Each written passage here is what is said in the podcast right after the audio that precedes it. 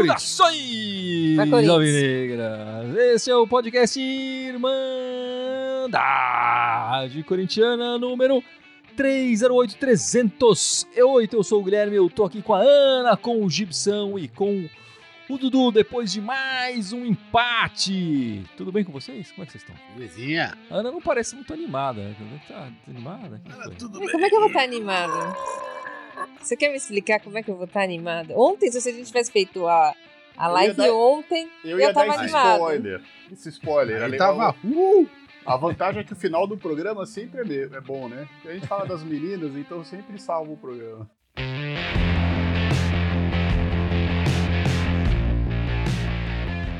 Mas é isso, galera. Estamos gravando este podcast, fazendo esta live logo depois da partida, depois do empate lá em Jardim Leonor, 1 a 1 contra o time do Jardim Leonor. Olha que interessante. O craque do jogo e quem marcou o gol, o nosso gol, foi o William. Aliás, um golaço, né? Mas depois levamos um empate ali num, num pênalti. Considero bem duvidoso essa penalidade e tudo mais. É, a gente vai falar de outras coisas do Corinthians, mas a gente vai começar falando, claro, como estamos fazendo aqui a live pós-jogo, dessa partida e depois a gente entra nos demais assuntos corintianos. É, enfim, eu sempre começo com você, Ana. Sua análise dessa partida, por favor. Eu vou usar um termo que tá na moda agora, né? Esse jogo foi totalmente broxante. Você joga com um time reserva de um time ruim, é o reserva do time ruim, e você faz esse jogo? Ah, desculpa, né? A semana inteira treinando pra isso. Ah, não jogou o Renato Augusto, ah, não jogou o Fagner. Tá bom, mas o primeiro tempo, a priori, a gente fez uma jogada que foi com o Yuri Alberto e foi o gol. Tudo bem, podemos discutir o pênalti depois, eu acho que puxou fora da área também. Mas o Corinthians podia ter feito como fez o feminino ontem. Eles entraram com a zaga reserva e nós metemos quatro. Não, o Corinthians fica lá jogando aquele futebolzinho burocrático que não dá vontade de ver. Isso pra mim é o resumo do jogo. Jogo que não dá vontade de ver. Cara, eu achei, eu achei que o time. eh, Teve a história semana passada, vou botar o contexto. Semana passada, o time morreu no segundo tempo. O próprio VP, na segunda-feira, no, lugar que tá dando uma palestra lá, ele falou que ele errou a mão no time, pegou pesado e o time morreu no segundo tempo. E que a semana ele não, ia correr esse risco fazer isso de novo. É, eu não sei, a impressão que eu tive, né, é que o time não quis entrar naquela, naquele bafafá que nem entrou na semana passada no jogo. Não quis botar o mesmo ritmo. Não sei se com medo de não aguentar até o final da partida de novo. Não sei, mas não entrou na mesma pegada. Não foi no mesmo, no mesmo nível do, do, do- que, de pressão que botou no, no- no último fim de semana. É, agora, eu acho que a gente perdeu gols ali, tinha chances que, cara, que a gente não podia ter perdido nesse jogo. Era um jogo que dava pra ter ganho fácil, mas era um jogo pra ganhar. Era um jogo pra ganhar e pra ganhar tranquilo, assim, pra ganhar fácil, né? É, a gente continua com o mesmo problema de criação, a gente não cria, né? O meio de campo, nosso não cria. Né? Sem, um time sem criação. Aí fica futebol burocrático, foi o que a Ana bem falou. Com futebol burocrático, toca de lado, não sei o quê. De vez em quando alguém faz tomando. E quem tava tomando umas re... Quem tava tomando ali, botando um pouco de velocidade no contra-ataque, era o Guedes. Que tudo bem, finalizou mal, perdeu gol também, né?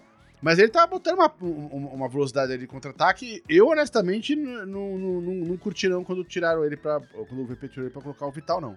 Né? É, então queria colocar um cara descansado, mas o Guedes é um, é cara que tava botando muito mais é, volume de jogo pra gente do que qualquer outro cara ali. O que me chama a atenção nas partidas do Corinthians é que o Corinthians esquece um lado, né?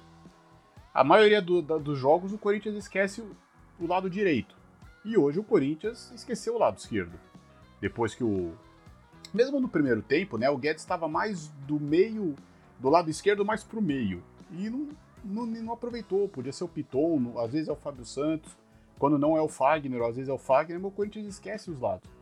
E o, o Yuri Alberto ficou muito isolado lá na frente. Outra coisa que eu também achei, a hora que colocaram o Renato Augusto, a gente sabe disso. O time deles colocou um cara só pra marcar o Renato Augusto. E o Corinthians não pode dar o espaço que deu, né? O Corinthians ficou muito afastado, eu achei. E aquele tal negócio, faz 1 a 0 não aproveita o momento de 1 a 0 e tenta definir a partida. Perdeu a oportunidade, o Corinthians está se distanciando do G4, né? Tá perdendo pontos que não poderia. Né, tem que recuperar alguns pontos. Esse era um jogo. Faz cinco anos que a gente não ganha lá. Você tem uma oportunidade de pegar um time reserva jogando fora de casa. A gente com titular só não jogou Renato Augusto e Fagner. Tem, tem que fazer, tem que ganhar o jogo. Não dá pra perder esses pontos. Cara, eu vou, a voz contraditória aqui da Irmandade. Eu vou na contramão um pouco de vocês. É, eu acho que o Corinthians dominou a maior parte do jogo. Acho que só depois que a gente leva o gol, naquele pênalti, que a gente vai discutir um pouco mais aqui, é, o time deles teve uma certa vantagem, mas enfim, acho que no primeiro tempo, até aquele momento, o Corinthians dominava, eles não tinham chance, o Corinthians estava tranquilo. No mais, o Corinthians perdeu muitas chances no segundo tempo. É, eu acho que o Gibson falou que tem que criar mais, acho que o Corinthians criou muitas chances no segundo tempo.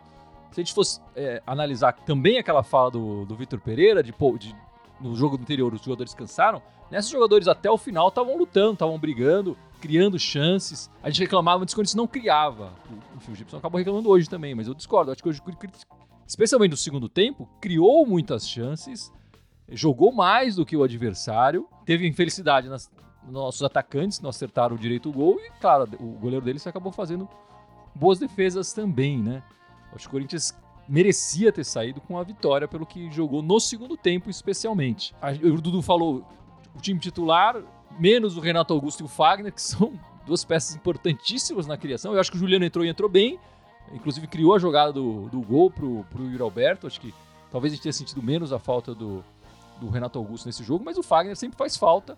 Inclusive o Fagner na melhor fase, né? O Fagner, quando ele joga mal, ele faz falta.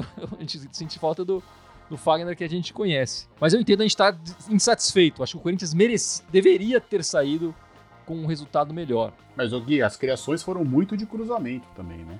As nossas Cara, foram muito de tem, cruzamento. Tem, tem time que ganha jogo, ganha campeonato com cruzamento. Acho que a gente não criava antes nem com cruzamento, Dudu. Acho que a gente tá. A gente perdeu muitas chances, a gente reclamava antes que não criava nada e nem cruzava. Agora tá cruzando, tá encontrando os jogadores na área, às vezes não, não tá conseguindo colocar pro, pro fundo do gol. Mas o fato é, meus amigos, é, pela primeira vez no Campeonato, o Corinthians está fora do, do G4, não é isso? Tá na quinta posição agora, Dudu, é isso? Quinta posição. Esses empates todos acabam deixando o Corinthians mais distante. Não tá mais distante assim tanto, né? Mas tá fora hoje do, daquela, do, do G4 e é uma pena, né? É... é isso que eu ia falar, assim, tá que ele continua aquele bolão desgraçado ali, né? Só mudou um, uma posição pra cima, pra baixo, dá uma mexidinha pra lá pra cá, mas o bolão tá o mesmo, né? Mas vamos, vamos falar da, da penalidade de exibição. Você achou que foi penalidade ali do Gil? Você achou que o Gil foi mal, a defesa foi mal? O que, que você achou do lance? Não, que o Gil foi mal e cometeu, e cometeu infrações, sem dúvida, não tem a menor dúvida disso. É, ele foi mirim na jogada. Ele tá mal posicionado. É, se era pra ter feito o que ele fez, cara, já passa uma rasteira no cara e foda-se, velho. Tipo, sabe? Ou dá uma ombrada logo. Mas aí agarrou o cara, beleza, agarrou o cara, mas agarrou foi, pra mim foi fora da área. O cara cai dentro da área, mas o lance foi fora da área. Né? Eu acho um absurdo o VAR não ter, ter no revista e marcado uma falta aqui. Achei surreal. Fica muito claro que foi fora da área. Eles falaram na transmissão, né, o comentarista lá, que é, tem que ser marcada a falta quando ela finaliza. Também, para mim, não sabia não onde ela começa. É. Não, e ele falou que era até expulsão pro Gil, né? A questão é foi fora da área. Tipo, é surreal. Onde a falta. A falta ficou durando, durou 10 metros a falta, isso não existe onde a falta termina. O cara fez o contato, fez o contato é falta. Eu acho que o Gil foi muito mirim. Eu, parece pelas imagens que o, o Gil te, larga ele na entrada da área, mas eu não tenho certeza. É assim, já que vai para fazer a falta, ele estava fazendo a falta mesmo. Para mim, eu não tenho certeza que ele largou o, o, o coisa fora da área. Para mim, parece que, que, os dois vão se agarrando até o final ali. É, e o Gil é mirim. Foi mirim, não pode ser mirim desse jeito. Não acho que foi penalidade. O jogador não estava impedido, ok? Não estava na posição regular. O Gil se fez a falta, porque depois, eu, enfim, no primeiro momento eu, eu achei que foi falta, depois, olhando o replay é, com calma, enfim, no eu comecei a achar que nem foi falta, foi, mas enfim, se foi falta, foi falta fora da área, o jogador São Paulino vai, vai se deixando levar e, e, aí cai dentro da área, né? Mas acho que a intenção dele desde o início, se ele foi tocado anteriormente, eu não vi muito toque ali é, fora da área, ele já foi, vamos, vamos tentar levar essa falta para dentro da área, ele conseguiu, né? E eu acho um absurdo o VAR não, não, chamar o juiz e, falar, ó, foi fora da área o, o, lance. Pelo que eu vi no replay, o Gil não toca no jogador deles depois, na, dentro da área. Ele toca, se toca, é, fora da área. É, claramente não era para ser penalidade. Enfim, mas o VAR tá aí para resolver essa situação. E, e, e, é um lance que é muito mais do VAR do que do juiz, né? O lance corrido, claro que o juiz não vai ter essa percepção, enfim, o, é, no, no sangue quente ali, ele não vai entender onde foi, onde não foi. Era um lance muito mais pro VAR e de falar logo. É, e o juiz tá atrás da jogada, ele não tem nem ângulo para ver se sim, foi na área ou não foi na área. O bandeirinha é. no máximo podia ver, mas tem o VAR para isso, né? Enfim, o que, que você achou da participação do, do VP no jogo de hoje, Ana? Escalou o que tinha para escalar, mas como falaram que Fagner e Renato Augusto não tem condição de 90 minutos, então escalou o que tinha para escalar. Modificações horrorosas, né? Matheus Vital entrando em campo descansado faz menos do que o Roger Guedes correndo uma meia maratona, uma maratona inteira, uma maratona de 100 km como o Dudu corre. Né? Então, tipo. o Guedes cansado, é. mala, é. sem vontade, joga Exato, mais do que o Vital descansado mais, e com vontade. Aí... Exato. O Mosquito não tava bem? Não tava bem, mas o Watson na direita é um vital na esquerda. então, infelizmente, os jogadores do. Ele não tinha quase ninguém no banco para frente, o Giovanni tá na seleção, né? Eu achei, achei que ele poderia, por exemplo, ter deixado Juliano e Renato Augusto no mesmo time. Ter arriscado um pouco ali. Tirado o Mosquito, deixado Juliano Renato Augusto e 4-4-2, que a gente tanto queria ver. Mas ele não faz, né? Ele não faz. Ele fala na entrevista dele, não sei se a gente vai falar sobre a entrevista dele depois, que o melhor jeito do Corinthians jogar era com 4-4-2. Mas ele entra com 4-3-3. Então, eu não gostei dele hoje. É, eu assino embaixo que ela falou. Pra mim era, era botar, manter o Juliano e botar o Renato Augusto e tirar o, e tirar o Mosquito. Acabou. Era o jogo era esse. É, então, eu acho que ele perdeu a oportunidade de ganhar mais um clássico, né? Só ganhou um jogo, um clássico esse ano. Acho que o Corinthians está se perdendo aí, fez umas escolhas, a gente brincou aqui. Ah, o Corinthians não tem time para três competições. Pô, mas quando tava nas três competições, o Corinthians tava por pior que fosse, tava lá mais fechadinho, mais retrancado, tá? Tava com jogadores piores do que esses, mas tava correndo, tava dando sangue. Mas o Corinthians, acho que o, o principalmente o VT que você falou, tem que parar de pensar no próximo jogo e pensar no jogo que tá jogando.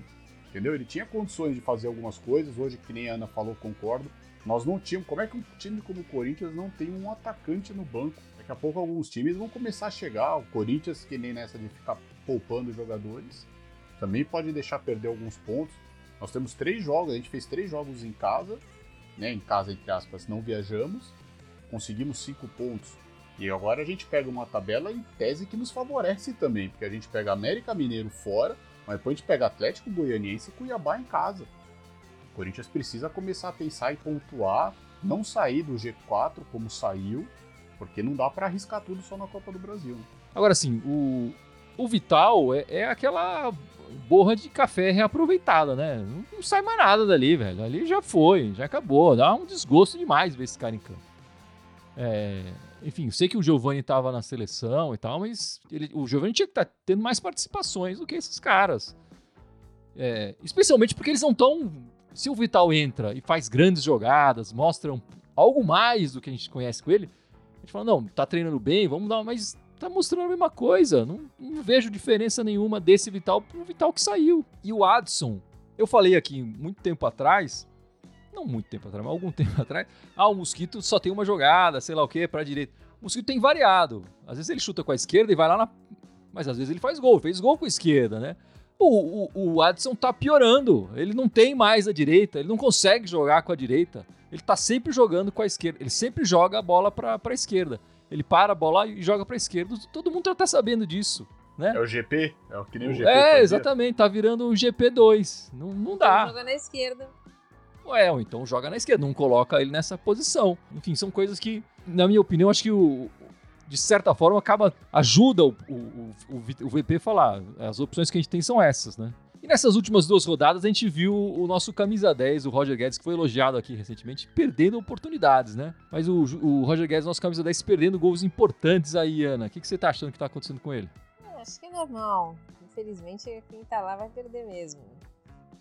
Isso aí não, não tem problema era não criar. Eu acho que não criar oportunidades que a gente estava conseguindo antes era ruim. Mas perder é, acontece, é do jogo. Vai acabar perdendo oportunidades mesmo. Eu acho que isso aí passa. Daqui a pouco ele faz um gol aí. E, e também a gente falava antes que o Roberto não fazia nada, tipo, não fazia, não dava assistência, lembra? Isso aí é, é de atacante mesmo, não tem, não, eu acho que ele tá jogando melhor. Ele dá velocidade, é um dos poucos caras que dá velocidade pro time. Tá faltando sorte na finalização, mas dele não me incomoda a pontaria, não, porque eu acho que, como a Ana falou, quem tá ali na frente vai perder mesmo. Normal. Faz parte. É, o que eu tô achando interessante do, do Roger Guedes nessa posição é que ele, ele acaba dividindo um pouco a criação do, do time com o Renato Augusto, né? Quando ele volta e tudo mais, ele, ele acaba ajudando bastante na criação do, do time, fazendo uma, função nova aqui do que ele não estava fazendo, né? É, e sendo mais útil também quando ele Mas volta. Eu acho que ele, que nem o Gibson falou, tá, ele tá melhor, tá, acho que tá mais à vontade em campo. E daqui a pouco vai fazer o golzinho dele aí. Espero que seja quinta-feira, né? Tá na hora já de fazer dele e o Yuri Alberto aí, os dois, porque eles estão se entrosando e é um ataque que vai, tá, vai, vai dar muitos frutos ainda pro Corinthians. Pena que ainda os dois não marcaram juntos, né? Mas eles precisam marcar os gols aí que a gente tá precisando. Como a Ana tinha comentado no começo do nosso podcast, falando do, do Vitor Pereira, né? Ele esteve na Brasil Futebol Expo. Ele deu algumas declarações, né? Ele primeiro admitiu um erro de treinamento na, antes da partida anterior, né? Na partida contra o, o, o time do DVD. Falou um pouco dos problemas familiares que ele, que ele tem que pensar, enfim, antes de resolver ficar ou não ficar. Sempre ponderando também da situação que ele viveu na China, né, que era mais longe, que ele tinha mais problemas para ir e voltar do que aqui. É, e ele criticou bastante também o calendário e os gramados. É, mas a Ana, ele falou mais o que, Ana? Que você comentou no começo lá do, dos podcasts? Ele falou que o para jogar Roger Guedes, o Roger Guedes é um segundo atacante e o Yuri é o primeiro atacante. Então o ideal é que você jogasse o Roger Guedes segundo atacante e o Yuri de primeiro e, e aí você forma um 4-4-2. Que esse seria o ideal, mas não sei por que o ideal não é escalado no Corinthians. É, ele falou que ia dar trabalho, sei lá o que, que não ia conseguir ajustar, enfim, que não ia acertar. ele ganha um milhão e meio pra dar pra trabalho, né? É, enfim, e com, e com agora com mais tempo pra treinar, enfim, eu vou, vou discordar bastante do português, porque a gente chamava ele de professor Pardal. E agora com o tempo pra treinar, e o 4-4-2 é um esquema clássico aqui, enfim, de futebol brasileiro cresceu no 4-4-2, não seria tão difícil assim implementar esse esquema que a gente aqui da Irmandade vem pedindo há muito tempo, né, Dudu? Desde o ano passado, né? Só. Desde antes do, do, do Vitor Pereira. Mas o que, que, você achou dessas, dessas declarações, Gibson? Admitiu o erro? A família pode ser um problema para ele permanecer? Eu acho que ele foi sincero. E o, e o, o, o, o VP, ele tem essa, bicho. Ele fala. Todas, você pode ver qualquer entrevista coletiva após o jogo dele, ele fala. Eu queria achar que. Ele pode estar errado no que ele fala, tô falando que ele tá certo né? Mas ele fala, ele é sincero no que ele fala, né? Então, essa história que ele falou, que, que o lance da família dele, imagino que é uma coisa que pega pra ele mesmo, pegaria pra qualquer pessoa. É, o calendário, a gente sabe que o calendário aqui é uma merda mesmo, concordo, assina embaixo do que ele falou, né? É, os gramados aqui são uma merda, né? Você pega, tem muito estádio que tá. Cara, ele tá acostumado com arena, que é um tapete, chega lá, tá tudo lindo, né? Agora, fora isso, cara, a maior parte dos estádios é muito ruim o, que ele, o que ele me fala não me causa estranhamento. Eu até gosto. Né? É, eu acho que. Talvez por ele não saber é, como são as coisas exatamente aqui no Brasil, que ele, ele pode cometer o famoso sincericídio. Né?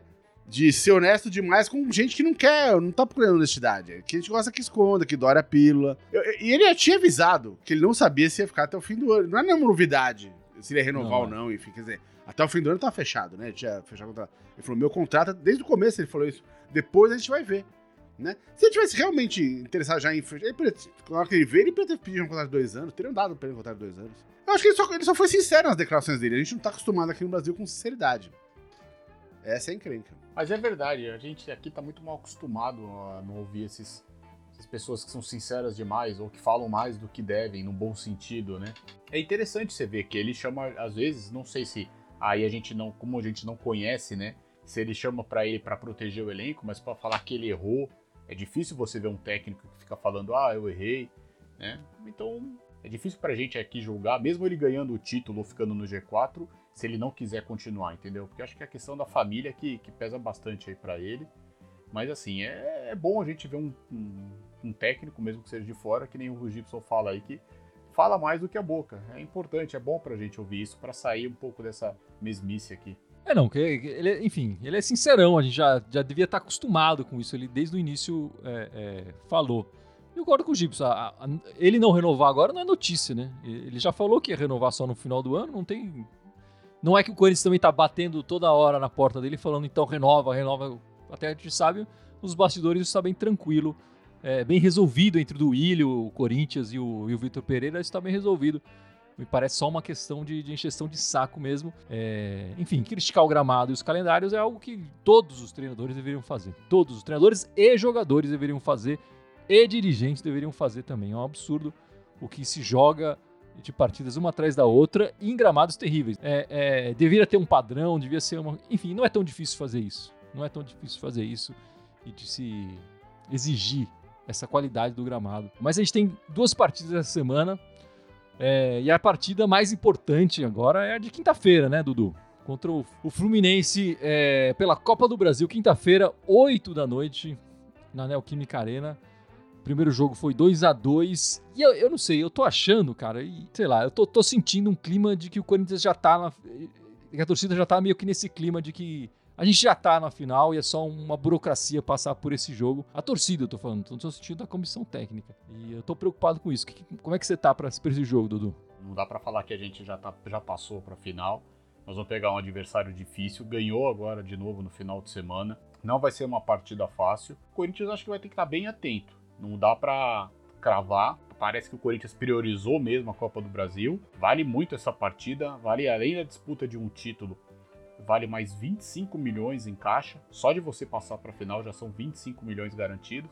E mais um jogo em casa, né? Um ou primeiro ou segundo, que vai dar uma renda boa. Se a gente se classificar, vai ser um jogo sofrido. Vai ser aquele 1 a 0 2 a 1 Não vai ser jogo muito fácil para nós, não. Mas espero que a gente consiga passar para essa final e decidir mais um título.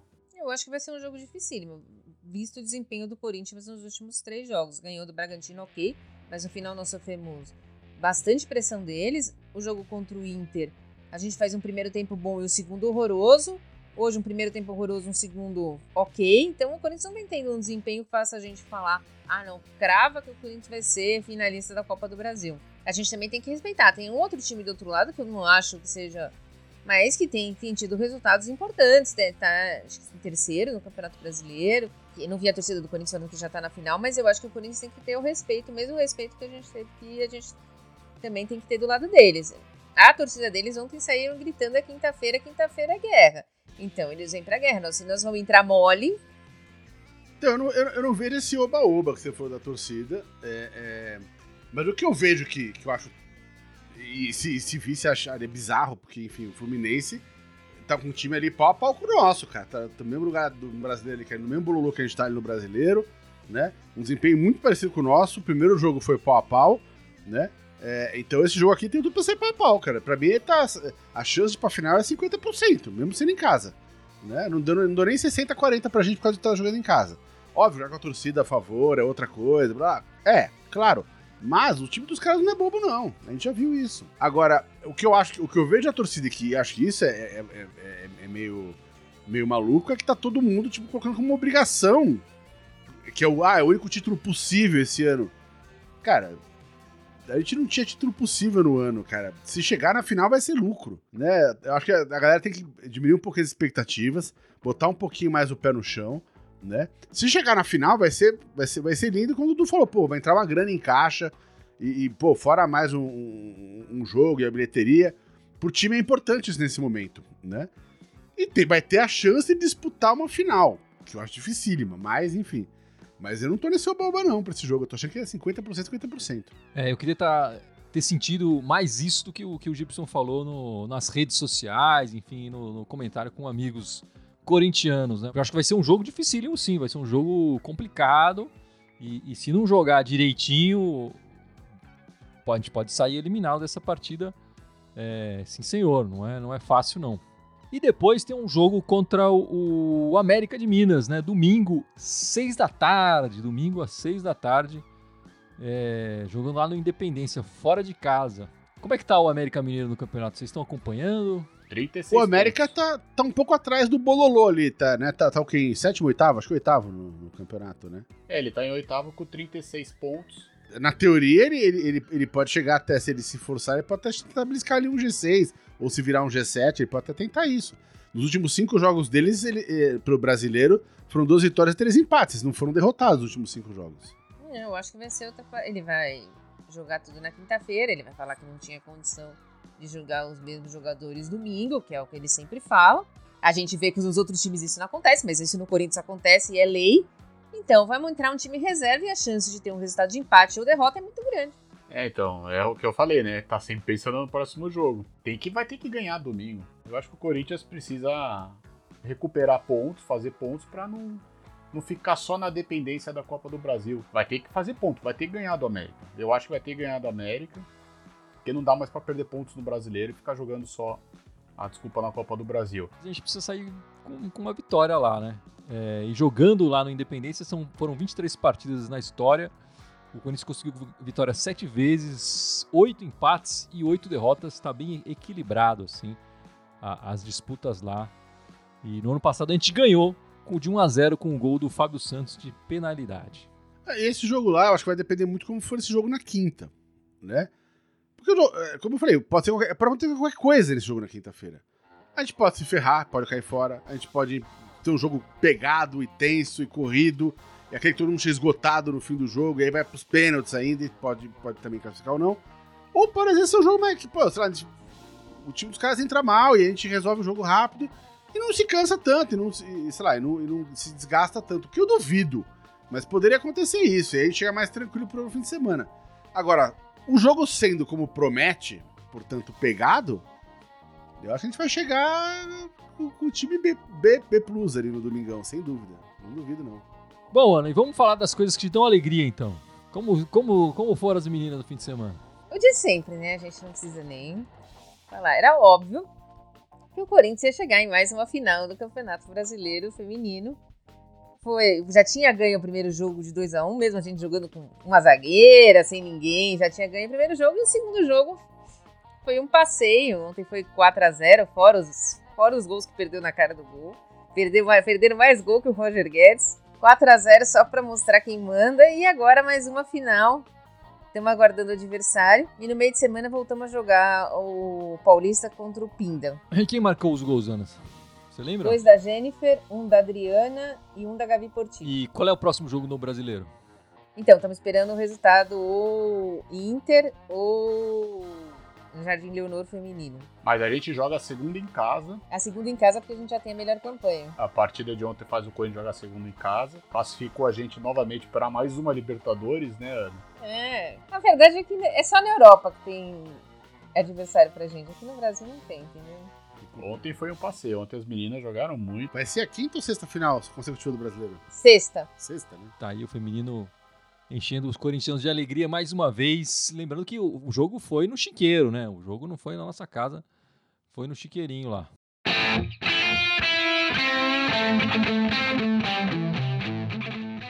Vamos encerrando este podcast, esta live. É, mas não sei antes, o meu amigo Gibson lembrar nossas redes sociais, certo, Gibson? Bora, vamos lá, estamos ao vivo aqui no Facebook, no YouTube e no Twitter.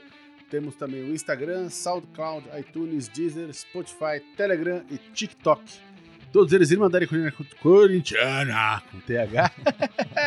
Só no Twitter quer Irmandade Timão. É isso aí, meus amigos. Lembrando que tem, tem live pós-jogo, né, Dudu? Na quinta-feira. E depois no domingão, a live pós-jogo com a gravação do nosso podcast, certo? Quinta-feira, às 10 e pouquinho, né? E domingo que vem, às 8 e pouco, porque a gente joga às 6. E só um detalhe, acho que quem puder rapidinho assistir o especial do Bola da Vez que a ESPN fez com o Cássio, que passou sexta-feira, tá sensacional, o nosso gigante. Falou muito lá, falou do Corinthians, falou da questão de violência. Foi muito legal o programa, quem puder assista, que vale muito a pena, viu? Vou, vou procurar sim, Dudu, eu, eu tava com vontade de assistir, mas na, quinta, na, na sexta-feira não deu. Vou procurar para ver sim. Boa dica. Muito obrigado pela participação de todos e vai Corinthians! Vai Corinthians! Vai Corinthians! Vai, Corinthians.